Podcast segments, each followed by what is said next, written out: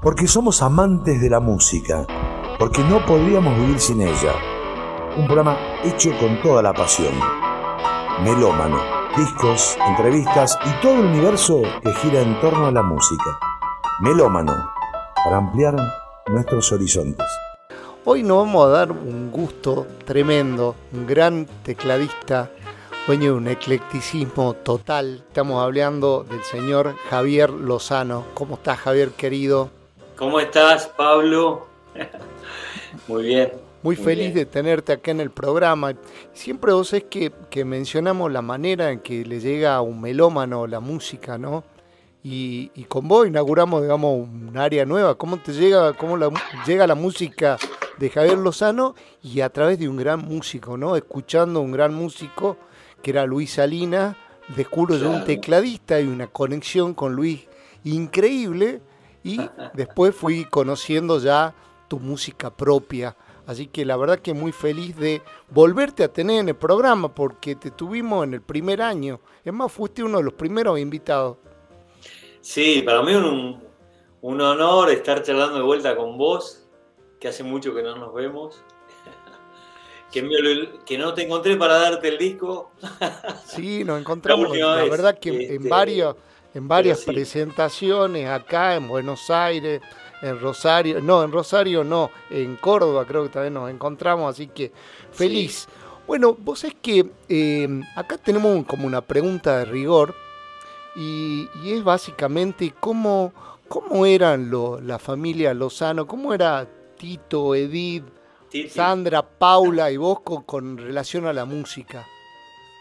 Uh, eh, bueno, en realidad siempre fue como un juego. En mi casa siempre se respiró música por mi viejo, por mi abuelo, que no lo conocí, pero me, contaban historias de que era un gran cantante, agarraba la guitarra en la situación que estuviese y era un gran, un gran decidor. Y, y bueno, con mis hermanas, que son más chicas, Sandra y Paula, siempre en el living de casa circulaba música, o mi viejo estaba ensayando, eh, con, mi, con, mi, tío Horacio eh, y con el Chepo Filesia o con, o con otro bandoneonista, el Coco, el Coco eh, y siempre circulaba gente que eran serenatas en la, en la, ventana, de todo, de todo pasaba, y bueno, mi viejo Titi, sí que es como, es como un, como un mástil musical que hay el 9 de julio y, la verdad que, gracias a todos ellos y también a la familia de mi mamá, que son los Choi, de origen francés, eh, todos guitarreros, tapiceros artísticos, eh, un, porte más anglosajón, pero eh, todo, todo Atahualpa de ese lado también. Y, eran las dos, las dos cosas.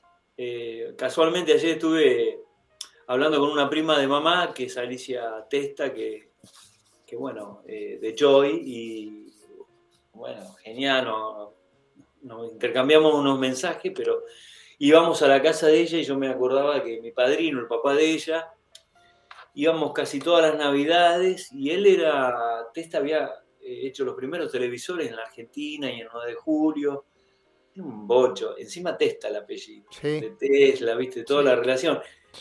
Y me acuerdo cuando íbamos a escuchar, era un melómano y tenía una colección de discos de no sé qué cantidad, que no sé, creo que la debe tener todavía, era una habitación llena de de 6x6, llena de discos, colección de Gardel, colección de Strauss, colección de Bach. Bueno, íbamos a, reuniones familiares y él había fabricado uno de, había fabricado tres, creo, si tengo bien entendido, un mueble, bueno, tenía un tocadisco con con la púa famosa de, de, diamante y qué sé yo, y tenía y era, no era estereofónico, era cuadrafónico. entonces vos ponías, qué sé yo, el último disco que nos gustaba, porque mi viejo también escuchó de todo, de Steve Wonder hasta el polaco Goyenetti, hasta Troilo, el último disco de George Benson, nos llegaba a las manos, eh, después de dar una vuelta musical por otro lado, y lo íbamos a escuchar ahí, y te arrancaba la cabeza, yo no escuché una cosa superior, así que eh, todo era como una danza alrededor de la música y como jugando. Con mis hermanas también, compartíamos cantar. ¿Y el piano cómo llega, Javier? Y el piano ¿Fue tu primer instrumento o porque, eh, porque llegó, en algún momento me compraron un piano, a los nueve años tuve mi primer piano, eh, con muchos sacrificios de mis viejos, pero bueno, lo primero que aprendí a tocar fue el bombo, y ahí nomás me había aprendido una samba que se llamaba La Pobrecita, y, creo que la canté en vivo, tendría, tendría tres años, cuatro. Y después empiezo a aprender piano con una... Eh, con una maestra eh, que estaba, la, hermana de Mirta Gornati, la hermana de Quique Gornati, que es uno de los que acompañaba a Pedro y Pablo, la hermana, él es de 9 de julio y, ella era concertista de piano. Así que mi primer año, mm, yo tenía cuatro años y empecé a estudiar con, me mandó mi viejo, pero me, me encantaba la música, yo jugaba, a, todo jugando. Y primer año con ella y después con su profesora, que es una señora muy adulta, en el Conservatorio Williams, ahí continué y después con Anita Fabiano terminé, porque falleció, en realidad dejó de, dar clases la profesora de, de, Mirta Gornati y me voy con a otra gran profesora y docente que es Anita Anita, bueno, ahora no sé el apellido. Este, y, bueno, ahí continué, terminé, me recibí a los 15 años de, profesor de piano, o 16 más o menos. Este, y tuve una formación clásica, pero, pero bueno, llegaba a casa, aprendía la radio y sacaba las cortinas que me gustaban, los temas que me gustaban por la radio, porque en esa época no había, no había todo esto.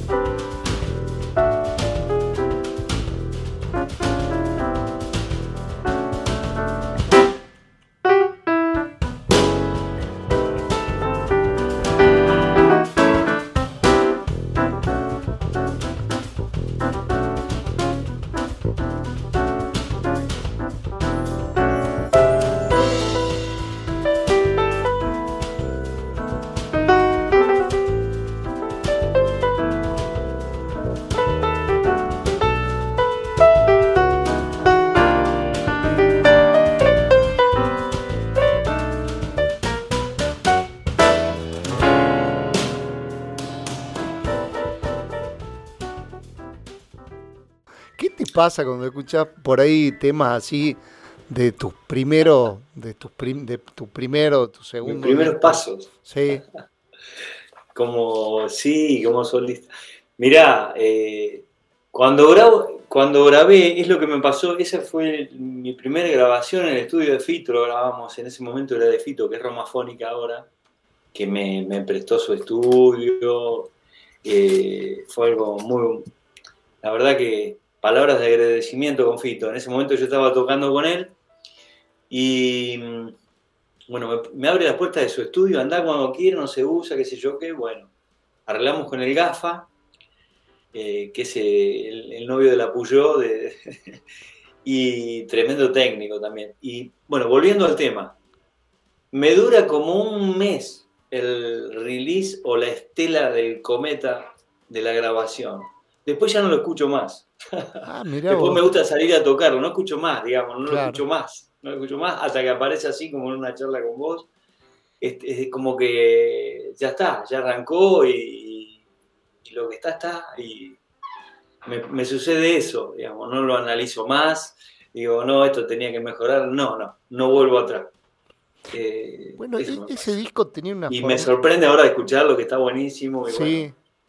Sí, te, iba, te iba a preguntar cómo te sentías con la formación de trío que es este disco.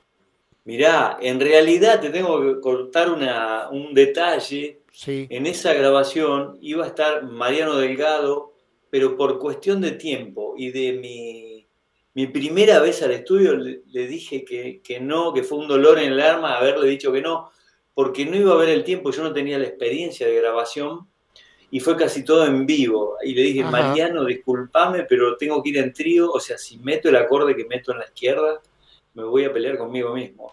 Y, y fluyó el disco, eh, porque tenía muchos temores, una vez que me habrían brindado ese estudio y bueno, fuimos con, con Pablo Ibáñez en bajo y, en batería, uy, no me sale el apellido, eh, ya me va a venir, los dos chaqueños. Qué raro, eh, porque... Lautaro Burgos. Claro, Lautaro. Y, y, nada, y nos acompañamos, me acompañaron y fue como toda una parida, yo tenía muchas ganas de tocar, dependían mucho las melodías de mí eh, y descansaba algún momentito en ello, qué sé yo, pero era como tenía ganas de hablar y verborragia total y, fluyó de esa manera. Y bueno, Mariano entendió y yo le agradezco con el alma, que me dijo que sí. Bueno, eh, después lo invité para otro disco, pero en ese momento necesitaba eh, que me dé 2 más 2, 4. Si me peleó, me peleó con mi armonía, con la intención, con el, con el porque si, los discos que yo grabé hasta ahora no son de, digamos, de laboratorio, eh, son de ir y tocar y grabar y poca edición. Quiero que cuentes una, una, anécdota, pero después de este tema, eh, porque tiene relación con este tema.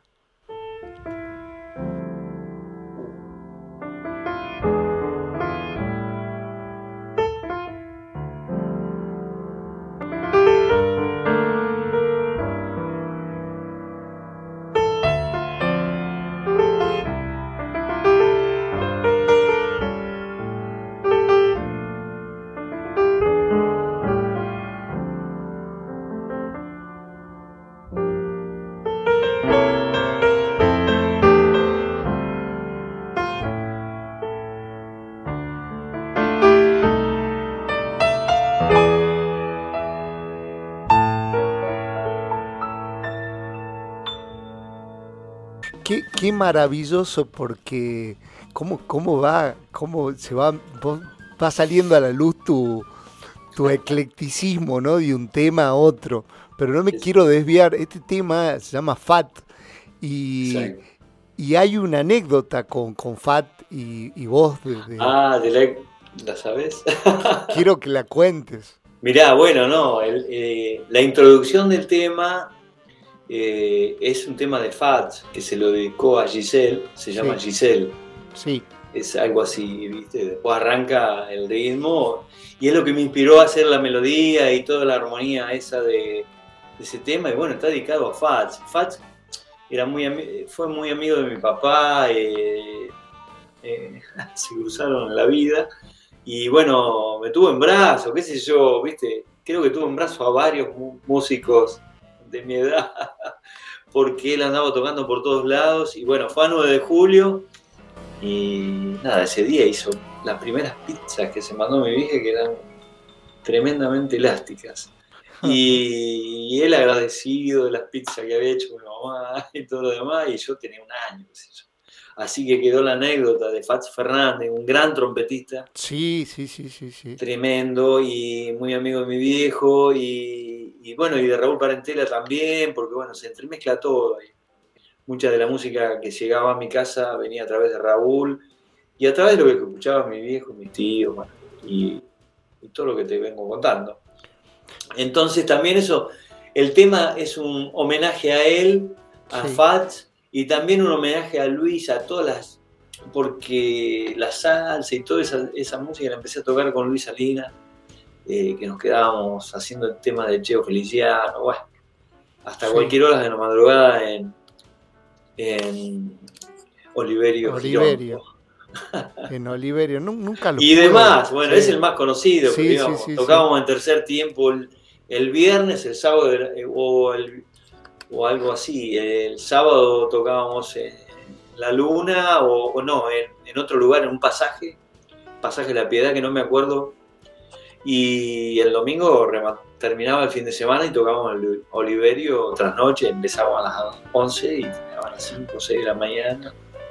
Eh, No, buenísimo. Y bueno, era como una gran jam session, pero bueno, tocábamos con Luis, había una banda armada, y lo conocí a Luis. Y bueno, también un homenaje a él, eh, porque bueno, es un como nadie. Perfecto. Melómano.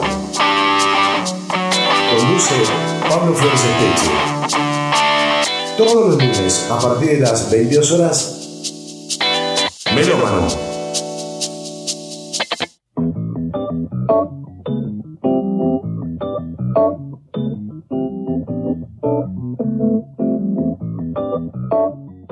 Javier, te escuchaba que hablabas con, mucho agradecimiento de, Fito, de, Luis. Sé que actualmente no solo estás tocando con Bruno Arias, sino que Bruno también toca con vos y tiene una relación muy, muy copada. Contame un poco cómo, cómo es pasar de, de repente del jazz al rock, al folclore, y no te hablo únicamente del eclecticismo musical, sino de repente esa mutación escénica que se puede llegar a producir. Sabemos que que el jazz es como un público más acotado. Me imagino Fito encima con naturaleza sangre, ¿no? que, fue un discazo. Eh, y con Bruno, ¿cómo, cómo lo manejás? ¿Cómo, qué, te fue dejando cada uno de ellos? Mirá, siempre, eh, siempre es un aprendizaje. Eh, las energías que manejan los artistas como ellos, como Luis, eh, como, Bruno, como, como Fito, son muy potentes. Y, bueno, eso primero, y aparte, eh, todo lo que gira alrededor es como un, son todos mundos diferentes pero parecidos. Y, siempre es un aprendizaje en lo musical porque te exige, qué sé yo, con, con Fito te la hago corta, me llaman un lunes para tener un ensayo martes y miércoles, jueves con él y el viernes había que tocar en el estadio de Montevideo, en el Nacional de Monte, no, Nacional no, en el estadio, bueno, en el que juegan los partidos en Uruguay. Sí. Eh, y tocaba Milton Nacimiento, tocaba eh, Rubén Rada y cerrábamos ah. nosotros con y tocaba de invitado Waldo Fatoruso. Así fue el arranque. Y bueno, entonces entendés que están a una velocidad, eh, todos ellos, Luis también, eh, a una velocidad que, te dice todo el tiempo, ¿para qué viniste a, esta época si no haces lo que tenés que hacer? Eh, creo que eso es lo que más he aprendido, aparte de los estilos, porque por ahí Fito tiene sus baladas, tiene su rock, tiene toda su vida ahí puesta en la música, lo mismo que Luis, que hace una nota y yo ya sé que es él, que es increíble eso. Y Bruno me lleva a la puna, abre su, garganta y estamos en los cerros calchaquíes. Y después también estoy tocando con Nahuel Penisi. Sí, sí, sí. Bueno, que tiene una condición, eh, también es un artista excepcional, increíble. Y, digamos, estoy donde quiero y, me, va, me va llevando tampoco la vida. Y eh, estuve siempre en los lugares que me, que me gustaron, en realidad. Y eso, eso creo que a mí me hace bien para lo que. para todas las cosas que emprendo, digamos, porque eh, nunca las hice desde el lado. Las hice desde el lado del corazón, me escuchando la música. Siempre se escuchó de todo en mi casa, así que me gusta tanto el folclore, el tango como el jazz, o sea, de todo había. Eh, todo el abanico y eso agradezco a mi viejo y a mi, mamá y a mi tío, bueno, ya como dije antes. Entonces, eh, la apertura sonora era increíble ya de chico y me gusta todo. Sí, Javier, y te, amplío la, pregunta o por ahí te la redoblo. Sí. ¿Qué crees que, que vos le aportaste? Porque son estilos tan diferente. Tuve el gusto de, verte solo, pero con cada uno de ellos en vivo, ¿no? Sí, sí, eh, ¿Vos qué crees que le... ¿Por qué crees que te buscan tipos que son tan diferentes? Mirá, no... Eh, yo, te, creo que un poquito. Cuando prima el alma, eh, yo creo que toco con el alma y eso me lo han dicho, yo no lo estoy como repitiendo, yo no me doy cuenta de eso. Y entonces eh, le aporto mi, sinceridad, digamos, yo toco el 100% de lo que, lo que soy. Eh, cuando estoy haciendo música, soy el 100. En el proyecto que esté, o sea, si, digo que sí, estoy al 100%. Eh, una vez que me subo al escenario, una vez que en la previa, cuando se ensayó, cuando se compartió. Eh, y por lo general, tiene que haber como cierta hay un grado grande de, empatía con quien estoy y con los músicos que estoy. Digamos, la, banda de Fito, a Guille lo conocía muy bien, a Sergio Berdinelli me hice amigo prácticamente de gira, dormíamos juntos, qué sé yo. Al que menos conocía era Gonzalo Alora y a Fito, por supuesto. Pero bueno, con Luis también se fue dando toda una comunicación eh, de vida. Eh, y, y, bueno, con Bruno también. Y ahora con Nahuel eh, estamos en, esa frecuencia, intentándolo y, conociéndonos. Y con, los músicos ya los conocía de antes. O sea, eh, me es mucho más eh, eh, gratificante tocar con gente que admiro y que también es como recíproco, ¿viste? Buenísimo.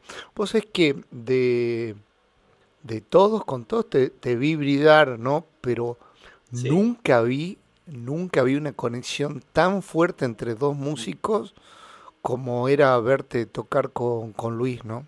Claro, claro, claro. Y sí, yo también lo... No sé si por los 20 años, por... Y lo que pasa es que es súper, eh, digamos, eh, en el momento de tocar con Luis es algo que eh, no hay lista, no se sabe qué va a pasar, no, sabe con qué, no sé con qué tema va a arrancar. Eh, no se sabe nada, pero se sabe que cuando se va a tocar vamos a estar al 100% prendido fuego escuchándonos. Eh, o sea, es como irracional eh, lo que sucede y no tiene mucho explicamiento. Sí. Uh.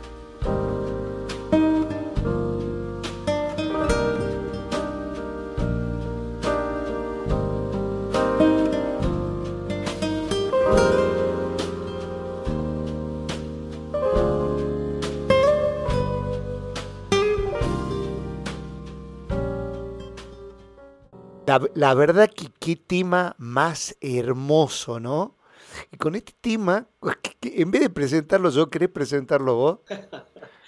y bueno, ¿qué querés? El Luis eh, tocando el tema que le dio nombre a un disco que hicimos con, con el del Flu, el que es Coqui y Doménica, que lo produjimos eh, juntos al disco y está de invitado Luis Salinas en este tema. Que, mira, yo hice la melodía con la guitarra, la hice yo, porque Luis venía de viajar, veníamos de Cuba, de, bueno, veníamos trajinados. Y digo, bueno, adelanto, hago la melodía, la escuchó y dice, no, deja así como está.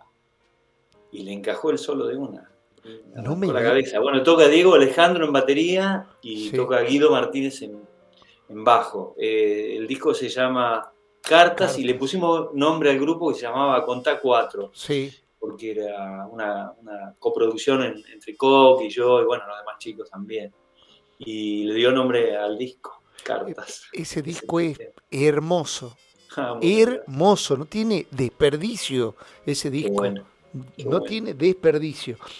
Quiero, quiero hablar un, un poco antes de, de entrar en la, segunda parte que va a ser la, hay que contarle a la gente que nosotros nos vemos las caras porque ah. estamos por Meet y entonces por ahí tardamos en la respuesta porque estamos mirándonos y, y no solo escuchándonos las dos cosas. Vos es que le contaba, le al operador tenemos un operador que es un gran músico y un melómano. Uh, saludos a todos los salteños amigos, desde guitarrero hasta los saludos y a todos. Sí, acá te, mandaba saludos antes que me olvide. Me acaba de mandar un mensaje Gonzalo Alora que te manda un abrazo grande. Oh, Gonzalo, querido. Eh, gran, gran, gran músico rosadino, tremendo. Gran músico. Toca el piano, la viola, canta, no sé. No, tremendo, tremendo, Gonzalo. Así que, no, lo, que te, quería preguntar también, eh, con, respecto a, tu eclecticismo, ¿hasta dónde llega la parte de la apertura musical? ¿Cuál es tu límite? Porque haces hace algunas cosas de tango, algo de candombe, un poquito de blues en algunos temas, eh, se siente bosa. Claro, y qué sé yo, no sé, a mí me gusta todo. Cuando tocaba con Fito me contaba sus temas. Mirá, todo tiene que ver con todo, porque ahora me, le mando un beso a Loras y hoy hablé con el, con el manager de Fito, le mandé el disco para que se lo muestre, hoy. Y todas esas cosas suceden, ¿viste? Eh, que no están planeadas. Pero digo, eh, eh, el tema es que en mi casa se escuchó de todo.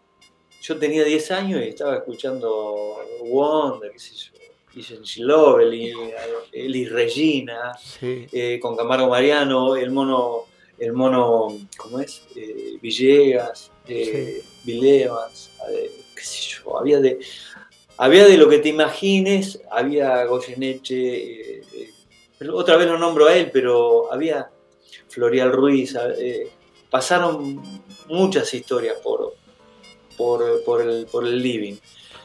Y, y tiene que ver con eso, que a mí no me gusta una sola, una sola Solo estilo. Yo escucho, no, no analizo si es.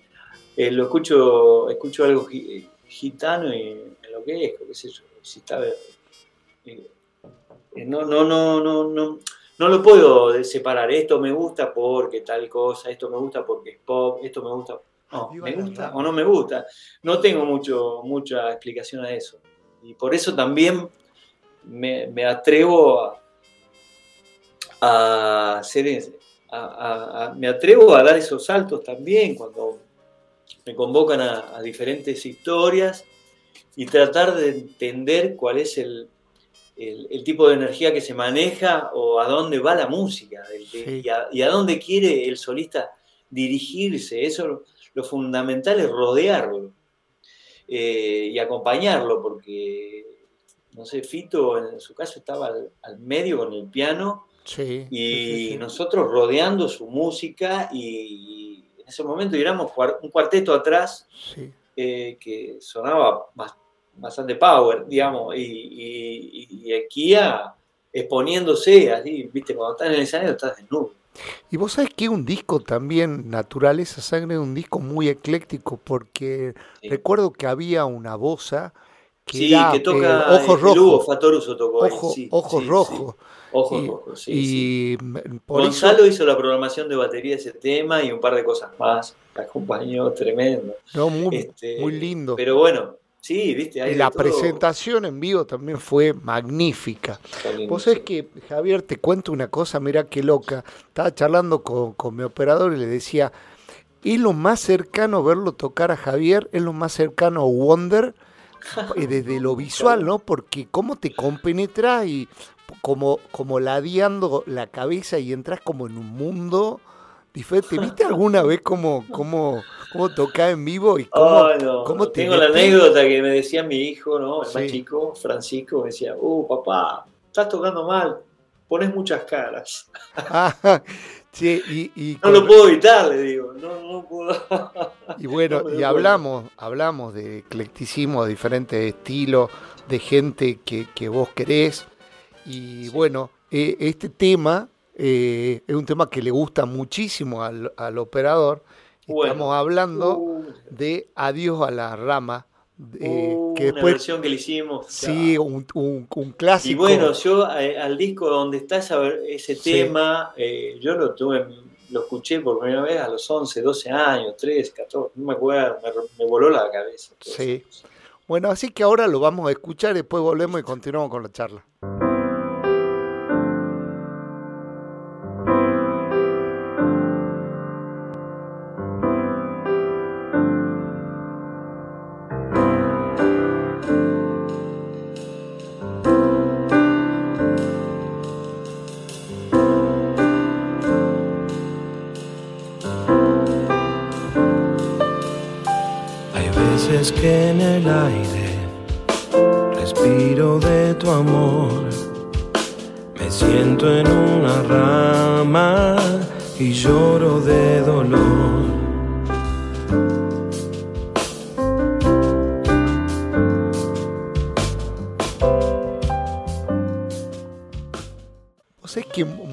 Pocas veces una versión supera o, o, o se iguala al original, ¿no? Y este es una de esas. Oh, es demasiado. Mira, ahí canta un amigo y dos Sí. amigos. Bruno, Cabra. Sí, Bruno Arias y Cabra que, no sé, no tiene tampoco explicación porque se las voces se amalgaman de una manera que sí. solo ellos, ¿viste? Vos sabés que a Cabra que- yo lo, lo conocí con, con Willy Crook haciendo Claro. algo con Willy, por eso después cuando con Dizzy- escuché, con- con Dizzy, no, con, con Gillespie, Gillespie. con Gizzy, no, con Con Gillespie, el otro. con, con el otro, con, con, con Marcelo Rodríguez, digamos. Sí, claro. Sí, no, Claro, con, con claro. ellos lo, lo- conocí la voz y cuando escuché el tema se me vino porque tiene una voz muy particular. No, pero, tremendo, pero el tremendo. contrapunto de voces con Bruno hace una cosa increíble. Sí, se producen una- unos armónicos que no, que no, no, no sabía que ex- existían. Está buenísimo, está buenísimo y yo les agradezco a ellos que participaron. Nada, vinieron, hicieron, lo que- nada, la clavaron al ángulo y se fue, no sé, ni lo mismo. Buenísimo. Bueno. Este, tiene una particularidad el disco Cantabile, porque Sí. nosotros lo veníamos tocando con los chicos a los temas, con, con Matías Méndez y con Pablo González, que toca la batería, Sí, y con Juan Manuel Alfaro. Y pasó lo siguiente, se graba el disco, el día que lo tenemos que presentar, no podía nadie, uno estaba con Luis Curiaki, el otro estaba con Santolaya, y el saxofonista se casó y, y se fue a vivir a Estados Unidos. Así que no. pasó todo eso, y, pero no, no, no, sin ánimo de, no es recriminación ni nada, te estoy diciendo que fue, lo tocamos hasta que se grabó, después no lo pude, con Mati sí, lo pudimos tocar un par de veces, pero con otro baterista, este, Pablo no pudo nunca porque estaba lleno de trabajo, y la verdad, mejor por él, pero, viste, esas, a veces se complica. Bueno, eh, eh, la verdad que, que es tremendo y siempre con buenos músicos. O sea que hay algo muy, muy particular y que yo lo disfruto mucho con el tema de la locura de los, de los melómanos. Y es que estamos conectados con esto de la tecnología con toda Latinoamérica.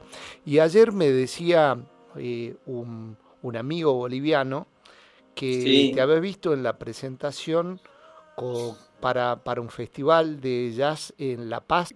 ¿Querés contarnos algo? Porque fue una No, banda y fuimos tremenda. a presentar Cantabile y no podía, no podía el bajista, no podía. No podía, el, ba- el batero podía esta vuelta. Sí, Así que fuimos a presentar ese disco, eh, Cantabile o el anterior, bueno, no me acuerdo. Se armó un show ahí y no tenía bajista. Y lo llamo a, a, a Badalá, de Ah. atrevido, a mi amigo, pero no tengo a nadie, pero digo, tengo a Badalá, mirá que... mirá, eh, las condiciones son estas. Tenemos que hacer un vuelo con 18 escalas y nos vamos a tocar a La Paz, a dos shows. Hay tanto y, y- y me dice, no tengo que hacer nada. Vamos, me dice. No, yo no podía creer. Bueno, y nos vamos con Guille, con Pablo González, que se conocen después también Sí, sí, sí. su banda, y con Juan Manuel Alfaro, que fue antes de Cantabile. Pero ya había algunos temas que estábamos tocando. Tocamos algunos temas de Guille. Y para la presentación de- en el teatro y en un boliche más muy lindo que estuvo lleno, sala llena, eso fue en Bolivia, no me acuerdo el año, pero estuvo el Grillo Villegas, que es un artista Sí, es, es el rockero rock. de allá. Sí, legendario, de ahí, la verdad, estuvimos, siempre nos, nos mandamos mensajes, o sea, un ser adorable, con un aura increíble que siempre está haciendo música y música. y vos sé que hay una cosa muy loca con, con el grillo que ayer... Yo lo con- conocí ahí, ¿eh? porque era Guillermo Badalá había grabado Claro. en su disco hacía meses. Ah, mirá vos. Y, y se, se dio toda la conexión, la gente que me llevaba lo Sí. conocía él, bueno, toda una Es, cuestión. es muy, muy interesante para conocerlo. Lo loco es que economista, no se sabía.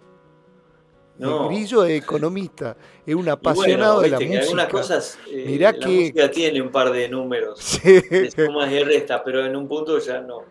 Bueno, y hablando de suma, de resta, te cuento. Así que vamos a, vamos a largar con, con- con la presentación de, de este disco, que la verdad que te, te agradezco el poderlo compartir acá y presentarlo en Melómano. Ah, buenísimo, Pablo. ¿Querés dar alguna introducción antes que larguemos con, con Y Eva? mirá, me gustaría nombrar a. Primero, después te cuento la historia del Sí. disco, digamos, pero agradecer a toda la gente que participó, porque después me olvido, ¿viste? Sí. Y ya, ¿viste? después de esta pandemia me olvido de todo. Nos grabó Pablo Acedo en el estudio de guion. Sí. Bajo la autorización de su papá. Sí. Eh, después Nico Meligeni estuvo en las cámaras. Francisco, mi hijo, nos dio una mano con las cámaras y la asistencia todo el día. Después tuvo eh, Mariano López en la mezcla final y la masterización. En la edición estuvo Norbis Córdoba, un Norberto Córdoba, bueno, el último bajista de, de Abel Pinto, que es un amigazo, la verdad que se pasó, bueno. Y después lo que participaron, ¿no? Leo Villagra en el bajo, Sí. Sebastián Paiseré Uf, en batería, Gustavo Cámara en saxos y eh, la participación de, habitual de, de Cabra, de Marcelo, eh, que le digo, mira, tengo este tema, me vine a vivir a Belgrano, compuse esta melodía, Sí. haciendo una letra, se lo dije dos días antes, compuso la letra y lo grabó. Así fue. Y se grabó todo en un día. En un día tipo a la vieja usanza de... No que te ponen el micrófono en el medio, pero eh, grabamos a, a buscar la toma, se grabó desde las 3 de la tarde que tocaban las primeras notas hasta las 10 de la noche, se grabaron ocho temas. Y quedó ese, ese material que, bueno, para mí... Belgrano eh, City. Bueno, vam- vamos a hacer una cosa que, que para bien, bien de jazz, bien de improvisación. Ya que vos hablaste de, de Belgrano, de esto, vamos a alargar con el último tema del disco, que es Belgrano City. ¿Te parece? Bueno. Vamos a escuchar entonces el último Y tema, bueno. el primero para nosotros. Bueno,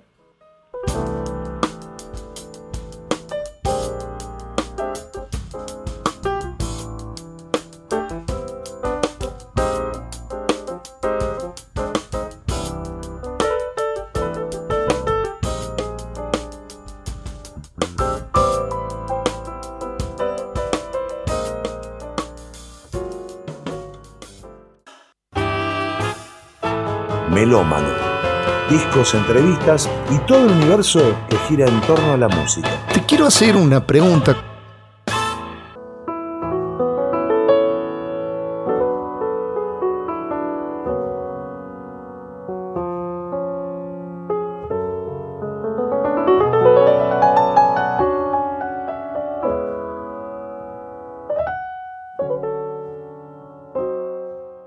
La, la verdad que te reemociona la tecla esa, pero el- entra el bajo y comienza a brillar también. ¿eh? Es Sí. maravilloso. ¿Lo querés presentar, Leo. por favor? es Leo, Leo, Leo Villagra, Sí. tucumano, de los Sí. valles Calchaquí, ahí de cerca de Montero, que vive acá, bueno, y tocamos también con la banda de Bruno Arias, y he participado, participo también en sus grabaciones, su proyecto. Eh, tremendo bajista y tremendo ser, y tremendo músico. Y bueno, eh, sucedió eso, digamos. Eh, nada fue planeado. Imagínate que estábamos en el medio de la pandemia y hicimos un ensayo. eh, hice- me fui a la casa para mostrarle los temas a Leo un rato, dos horas. Hicimos otro ensayo con el baterista en trío y nos vimos con el saxofonista directamente en el estudio. Y fue así. Y después a, la- a los tres días se cerró todo de vuelta, que no podíamos ir a ningún lado. eh, porque fue en marzo eso, el- creo que el 8, 9, de- 9 de marzo, eh, que grabamos el disco. Y, y bueno, a buscar la frescura. Y creo que se, se consiguió, y, pero también por los jugadores que estaban en la escena. ¿no? Pero Es siempre está rodeado de buenos jugadores, lo cual quiere decir que Sí, sí. también No, es no, una virtud, ¿no? Increíble. Todos tienen voz propia, entonces es más fácil todo. Buenísimo. Este tema, Enio, la verdad que, que, que es uno de, de mis favoritos de- del disco. bueno. Es un disco que... Sí. Está dedicado, que- bueno, a Enio, Ennio Sí, Morricone. Claro. Lo- los eh, climas que tiene, que es lo, lo, lo que estábamos charlando recién con, Sí. con Pablito, con mi coequiper, eh, te transporta a lo que es Enio. Te hago una pregunta con respecto a eso. sí. ¿Te gustaría hacer música de película? Y no se me ocurrió nunca, pero no sé, yo nunca digo, nunca, nunca digas nunca.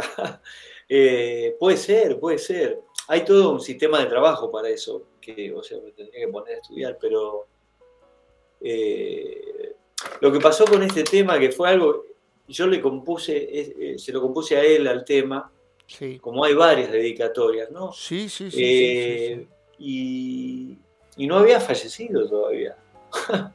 y después, eh, con la pandemia, bueno, falleció por la edad, un tipo, un hombre muy mayor, pero increíble. Increíble músico. Y bueno, con Corea me pasó lo mismo. Yo ese tema ya, ya lo había hecho. Fue toda una, no sé, coincidencias, no creo tampoco demasiado, pero, pero bueno, es un pequeño homenaje que yo le había rendido antes y después falleció también. Un tipo que, que también he sacado cosas de él, digamos, son seres únicos. Bueno, lo que lo- el tema que vamos a escuchar ahora vamos a tratar de darle como, como Sí. vos te mataste para armarlo así todo por No, algo y yo te estoy rompiendo mil no. disculpas que van saliendo. Vos preguntá más que yo, si Bueno. puedo responder, si no... Vamos a poner, vamos a poner de blues bass. Uh. Todo tiene historia.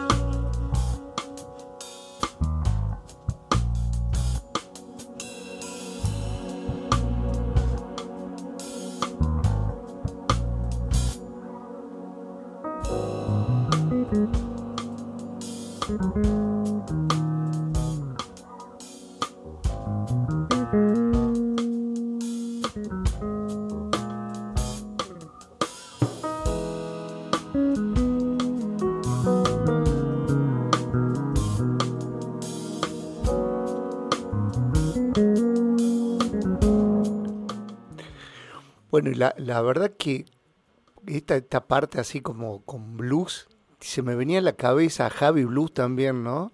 Ah, sí, en realidad, bueno, el nombre no lo sabe todavía, pero Contanos. tiene mucho que ver. Mira, mi viejo me, me dio un bajo que es de él, es Sí. azul. Después fuimos a Nueva York con Guille Badalá y estaba en, la- en el negocio de Rudy Pensa probando bajo, probando bajo y me dice, me gusta este. No sé el color azul, era, Sí. pero es el que mejor suena. Y se le, no sé, llévalo, le digo. Y se lo llevó, grabó infinidad de discos, Guille, con ese bajo. O sea, el color azul me gusta. Mirá vos. Y bueno, y, y eso, salió eso. También eh, está un poco inspirado en el Guille también. No lo sabe él todavía. Mirá vos, qué, qué, qué bueno. También eh, estaba, creo que ya lo, ya lo mencionaste, pero, pero de ahí surge la relación con, con Guillermo de, de la experiencia esta con Fito. ¿O ya- Mira, viene ya de tenían? antes, porque eh, Guille iba a una jam session que, que armaba Luis en, en un lugar, en un reducto que era en Constitución, y después de que todos tocaban con todos, a las 3 de la mañana, arrancaba, arrancaba la trasnoche ahí, eh, en la calle Constitución, a- ahí, a una cuadra de la plaza, y él tocaba a veces de bajista de él, ha tocado también con la banda en Oliverio, y de ahí lo conozco. Ah, mira vos, qué, Nos conocíamos de antes, sí, sí, sí. Mira qué piola. Hace muchos años. Un gran amigo, un gran amigo también. Bueno, y te, ahora, ahora lo que vamos, vamos a escuchar es el primer tema, que es Evan. ¿Está bien? Otro. Otro monstruo. Otro monstruo. Lo, lo, escuchamos y después nos comentás un poquito. Sí, bueno.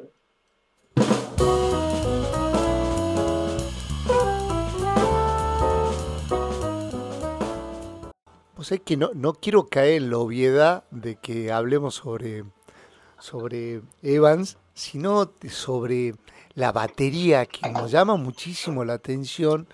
Eh, lo de Sebastián, ¿no? Porque si bien es, es, tremendo, pero ¿sabes qué? Cuando, cuando lo escuchaba, en la manera que, que toca Sebastián, siguiendo que obviamente son, no son iguales, me hacía acordar eh, a Lautaro eh, en tres también. ¿Qué es lo que tenés en cuenta cuando vas a elegir un baterista? No, mira, no los elijo, no elegimos, en realidad porque con Seba eh, ya habíamos tocado otras ah, veces. Tocaste con Luis eh, también. Con, sí, con Luis y también con Norvis Córdoba y con un guitarrista de Mar del Plata. Eh, tocábamos unas sesiones en Tobago y, y, nos hemos cruzado en distintas historias. Después con, con Javier Malosetti y Guillermo Romero y Sebastián tocábamos con no me sale. con el, con el gordo casero tocábamos. Ah, Había armado una banda, pero no era la, la, primera, no. Esta era la Querosene Live Orquestra. Bueno, en esa estaba yo. Que sí, mira vos ese dato. Bueno, de ahí lo conozco y no, ya habíamos tocado, digamos. Pero es como que la vida es tan grande acá en Buenos Aires y el mundo y que por ahí te alejás, volvés, pero viste, ya te has cruzado, has entablado una conversación y es como continuar esa conversación. Y con Sebastián me pasa eso, yo lo adoro y todos los del grupo son grandes amigos míos. El, Gustavo, el saxofonista, eh, el primer grupo que yo integro acá con Sammy Mielgo, eh, un guitarrista que eh, más del folclore, pero hacía jazz y cosas de Pat eh, la primera banda que integré cuando llegamos a Buenos Aires fue con él en, el saxo. Ahí lo conozco. Yo tenía 21, 20. O sea, somos amigos y. qué sé yo, no sé. Igual me gusta tocar con, gente que toca más que yo. Esa es una. Eh, más que yo, que puedo aprender y que los admiro, digamos. Y si se da todo eso, mejor.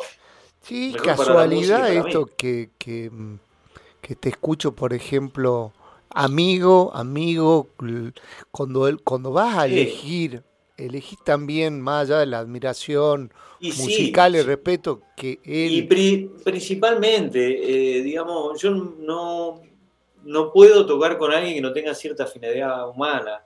Eh, me sucede eso, que es un problema quizás o no, qué sé yo, comparto, como comparto eso, como le voy a brindar, eh, voy a estar desnudo con él, él va a estar desnudo arriba un escenario conmigo y entonces eh, no hay secretos ahí, digamos, no hay, no hay nada más que, sonido, música y comunicación. Entonces es muy importante la parte humana para mí, para todo, para todo proyecto artístico. Bueno, yo, yo te, te cuento ¿sí? que acá un gran melómano, eh, referente de lo que es el, jazz acá en, Salta y en el norte, y en la Argentina en realidad, te mando un abrazo grande, que es el Vasco Gorostiague. Uh, bueno, mandale un gran, gran abrazo de mi parte. Bueno, entonces, ya que te conté eso, vamos con, con el tema que da nombre al disco este, te cuento. Perfecto.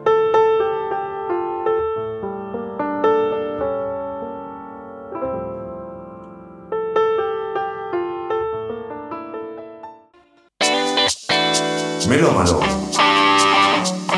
Conduce Pablo Flores Esteche. Todos los lunes a partir de las 22 horas. Melómano.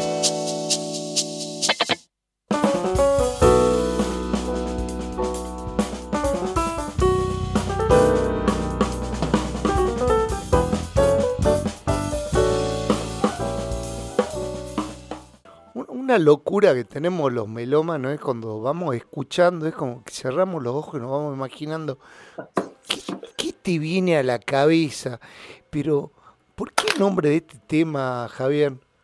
Y bueno, humildemente eh, hubo cosas de, Corea que me gustaban mucho, ¿viste? Y, por ejemplo, el, hay un disco que no sé, se llama Tres Cuartetos. Sí. Una, cuestión que, tocaba Jorge Pardo, eh, Carlos Benavent y no me acuerdo del baterista, pero que era increíble. Y tocaba un saxofonista, eh, bueno, Jorge Pardo tocaba. Sí. Eh, y toda esa, esa cuestión, ¿no? muy coreana de, mezclar lo que es lo gitano con, con su impronta, ¿no? Y bueno, surgió este coreanismo que es un homenaje a Chicorea. Sí, vos, sabés que, que, mm, si hay una palabra que se me ocurre para, para definirte, sea un tipo agradecido, ¿no? Porque fuimos mencionando tanta cantidad de homenajes y fíjate el detalle que tuviste siempre, ¿no? Voy a mencionar a todos los que participaron en este, en este disco. Eh, y siempre con agradecimiento hacia todo lo que, tocaste. Y eso, creo que eso también te, te define como persona, Javier.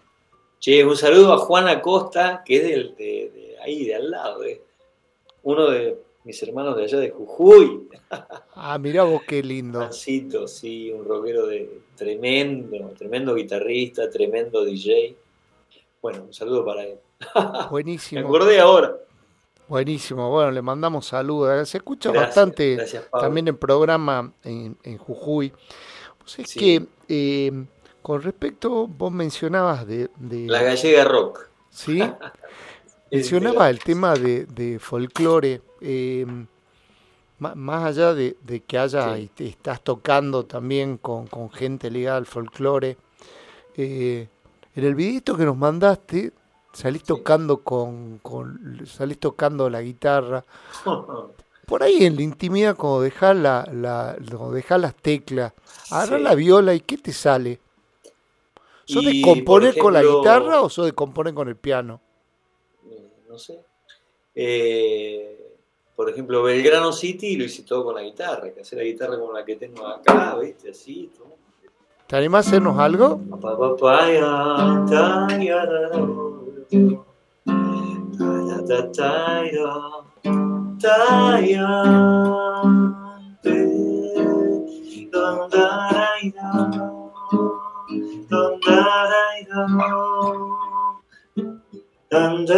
Bueno, etcétera. Me salen melodías eh, con la viola o con el piano. Sí. Eh, no, no sé, porque me gusta tocar la guitarra, me gusta tocar el bajo. Pues es que yo... Toco, lo toco así. ah, bueno, hoy, hoy, hoy te tiró un halago, para mí uno de los mejores guitarristas de, pero por lejos de, jazz que Valentino, así que algo.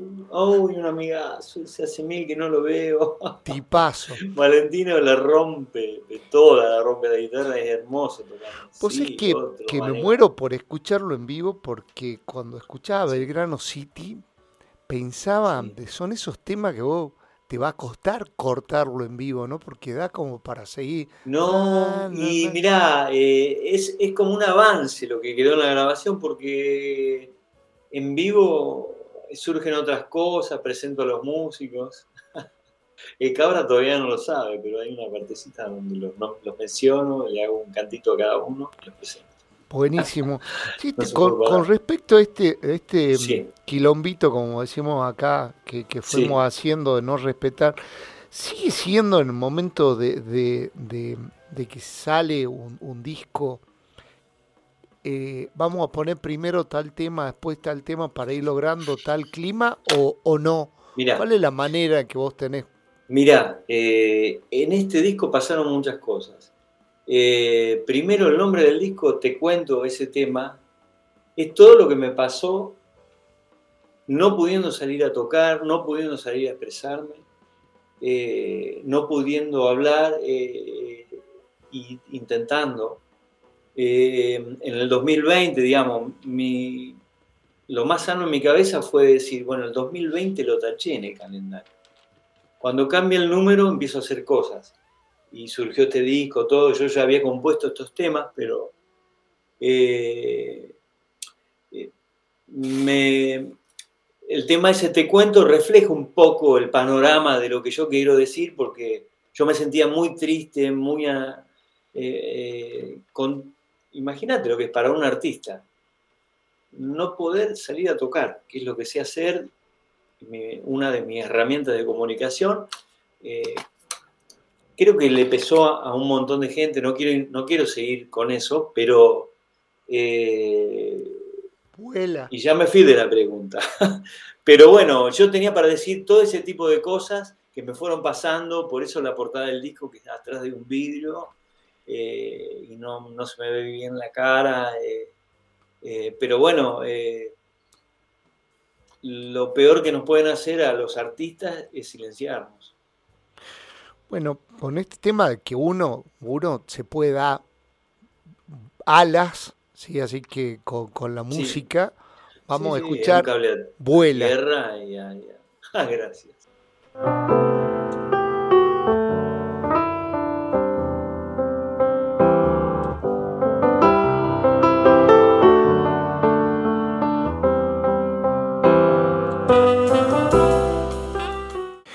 Yo sabía que en un programa que se llama Melómano iba a venir esta pregunta. Me preguntan cuándo sale a la venta. ¿Cómo le explicamos que no está en formato físico a melómanos? esta vuelta no, no, por ahora no, no está, no está en físico y estamos viendo la posibilidad de hacer algunos de cortesía, nada más. Eh, y bueno, y me, gustaría hacerlo en vinilo, mirá lo que te digo. Si lo voy a hacer, lo hago en vinilo de listo. Y, me quedo tranquilísimo. Hago para regalar a los amigos y para escucharlo en un disco. sí, porque vos, vos es que, que, creo que lo charlamos un ratito en algún momento. Sigue siendo como por más por más plataformas que haya. No, sí. Eh, el tema de. ¿Sabes qué otra cosa, Javier? Eh, tiene, tiene el formato físico, el hecho de que creo que uno se le, se le fijan ciertas cosas que hoy se van perdiendo. Por ejemplo, si vos no lo hubieses mencionado a quienes participaron, eso se pierde hoy en las plataformas, salvo que sea muy meticuloso alguien y quiere entrar a navegar y a buscarlo, pero si no, el es medio difícil, sí. En este caso están nombrados todos los músicos, todos los que participaron, pero bueno, es un detalle, por lo general se pierde todo. es una información que no está, la letra del tema, qué sé yo, un montón de, de arte. Yo espero poder hacerlo eh, ahora eh, decidí hacerlo así porque es lo más viable. Claro. Y, nada, yo sé que suena muy bonito gracias al trabajo de edición, de, grabación de, de Pablo Acedo, de, de Norby Córdoba que me ayudó a editarlo y Mariano López que fue tremendo. Y, bueno, los chicos que participan, mis amigos, que pusieron su alma en el disco. Así que eso se escucha realmente. Sí, sí, sí, Es lo que más me interesa, digamos. Pero lo otro, ya va a venir, todo bien. Así que. Vos, siempre, siempre invitamos a, los oyentes a escucharlo con auriculares, porque la verdad que la percepción es otra, es otra, se siente, y, y, solo hecho ya de, de aislarse de los demás sonidos pueden llegar a contaminar la escucha, también. Sí, incluso este disco está masterizado un punto menos de. Se podría darle más rosca, pero se está justo como para que vos lo subas y escuches los armónicos. Hay armónicos del piano, de la batería, de los platillos, de, de, sonidos a clac, clac, clac. Eh, se escucha todo porque no está, no está apretado, digamos, de volumen. Está casi natural con un rango increíble. Y bueno, Sí, cómo, cómo, fueron las presentaciones estas en vivo que vi bien las Mirá, eh, tocamos en un, en San Telmo, estuvimos tocando, como fue el inicio, que íbamos a tocar una melange porque todavía no estaba ni el disco, y terminamos haciendo casi todos los temas, y después nos fuimos a Concepción del Uruguay, un festival que estuvo también Oscar Yunta y bueno, y cerró Luis Salinas con, Sí. con su banda, que fue tremendo en Concepción del Uruguay. Y la verdad, la verdad que la, fue, fue muy lindo haber participado, estuvo hermoso. Y ahora se viene la presentación del disco en dos lugares, digamos. En Citibel vamos a hacer la, primer, eh, primer, la presentación así formal del disco, cerca de La Plata, Sí. el día 7, eh, 7 de noviembre, es un domingo, en el Teatro de Cámara, que es en Diagonal Urquiza 327 Citibel. Es a las 20 horas, es temprano porque es un domingo. Es un lugar hermosísimo, un parque, tiene piano, piano de cola alucinante, bueno, un lugar Qué, qué bueno, qué bueno. muy lindo, muy lindo, que se hacen cosas, eh, música clásica, bueno, hay conciertos de, de, de otros estilos. Este, eso va a ser el noviembre, el 7 de noviembre, el domingo, a las 20 horas. Y después, te sigo contando, lo presento en Buenos Aires el día 3 de diciembre en el Palacio Balcarce, que es ahí en Quintana, ya te digo dónde, Manuel Quintana 161. Eh, vamos a hacer una primera función A las 20.30 y bueno, estamos vendiendo esa primero, pero con posibilidades de agregar una segunda por el aforo que hay, que entran creo que 70, 80 localidades. Eh, entonces por ahí se agrega una segunda función a las 22.30, pero bueno, primero la primera. Eso Sí, es. Javier, yo, yo te quiero agradecer muchísimo, eh, bueno, tu generosidad en enviarme apenas salió el, el disco, No, que la verdad que lo disfruté y lo disfrutamos te debo el físico, en cualquier momento. Lo disfrutamos mucho con, con el grupito de, de melómano y bueno, normalmente cuando uno termina de decir chan chan, acá vamos a decir dan dan. Así que vamos Ah. a terminar con dan dan. No sé si nos querés comentar algo. Y Dan Dan, mira, un poco a Steely Dan, un poco a, a otros que me gustan mucho, Bob James, qué sé yo, tiene ese estilo, eh, pero lo más particular es que está hecho sobre una escala pentatónica. La melodía salió así y es así. Y salió con la viola. Bueno, Sí. con, con este, con este tema no- nos despedimos de este especial a un gran tecladista, un gran pianista, sumamente ecléctico, una persona maravillosa como es Javier Lozano. Muchísimas gracias, Pablo. querido Igualmente Javier. vos, igualmente vos y tu gente ahí de la radio, yo te agradezco esta oportunidad. Y siempre estamos en contacto, así que si no estamos en la nota, estamos en la vida.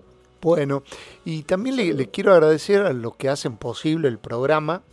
Bueno, a uno que nos, dan, nos da de comer y que todavía es tan, tan, eh, tan generoso que no nos manda el spot, que es Grisini, que nos, nos da de comer acá una rica empanada salteña que comimos hoy con, con Pablito y acá con una compañera amiga. Qué bien. Y, eh, y también a, a la gente de Fundades, ¿no? que es una fundación que apoya al arte y a todo lo que es el medio ambiente, en una lucha que está teniendo ahora con el tema del agua, que fíjese, es una cosa muy loca que, que en esta época ya comenzamos recién a tomar conciencia de lo que es el agua, ¿no? que, que es un elemento vital para, para la vida, para la salud, como es también la música. Así que bueno, nos vamos a despedir con, con este último tema. De este Gracias. Un saludo para el Colo, que está allá 9 de julio, Ajá. es mi, es mi cuñado. Ah, bueno. Y un beso para toda la familia Nirich allá en Junín, Sí, mis amigos de Junín, que son mis suegros y. buenísimo. bueno, Y, otro, y otro día va- vamos Daniel. algún especial. Vamos, a mí me encanta la estación, así Eduardo Ramos. Tengo tantos amigos que no los puedo nombrar, digamos. que buenísimo. Bueno, saludo a todos los Bueno. amigos también. Bueno, vamos a- ¿Vas a cerrar con qué? Te interrumpo. Nos vamos con Dan Dan entonces, con Uh, el tema que nos quedó pendiente.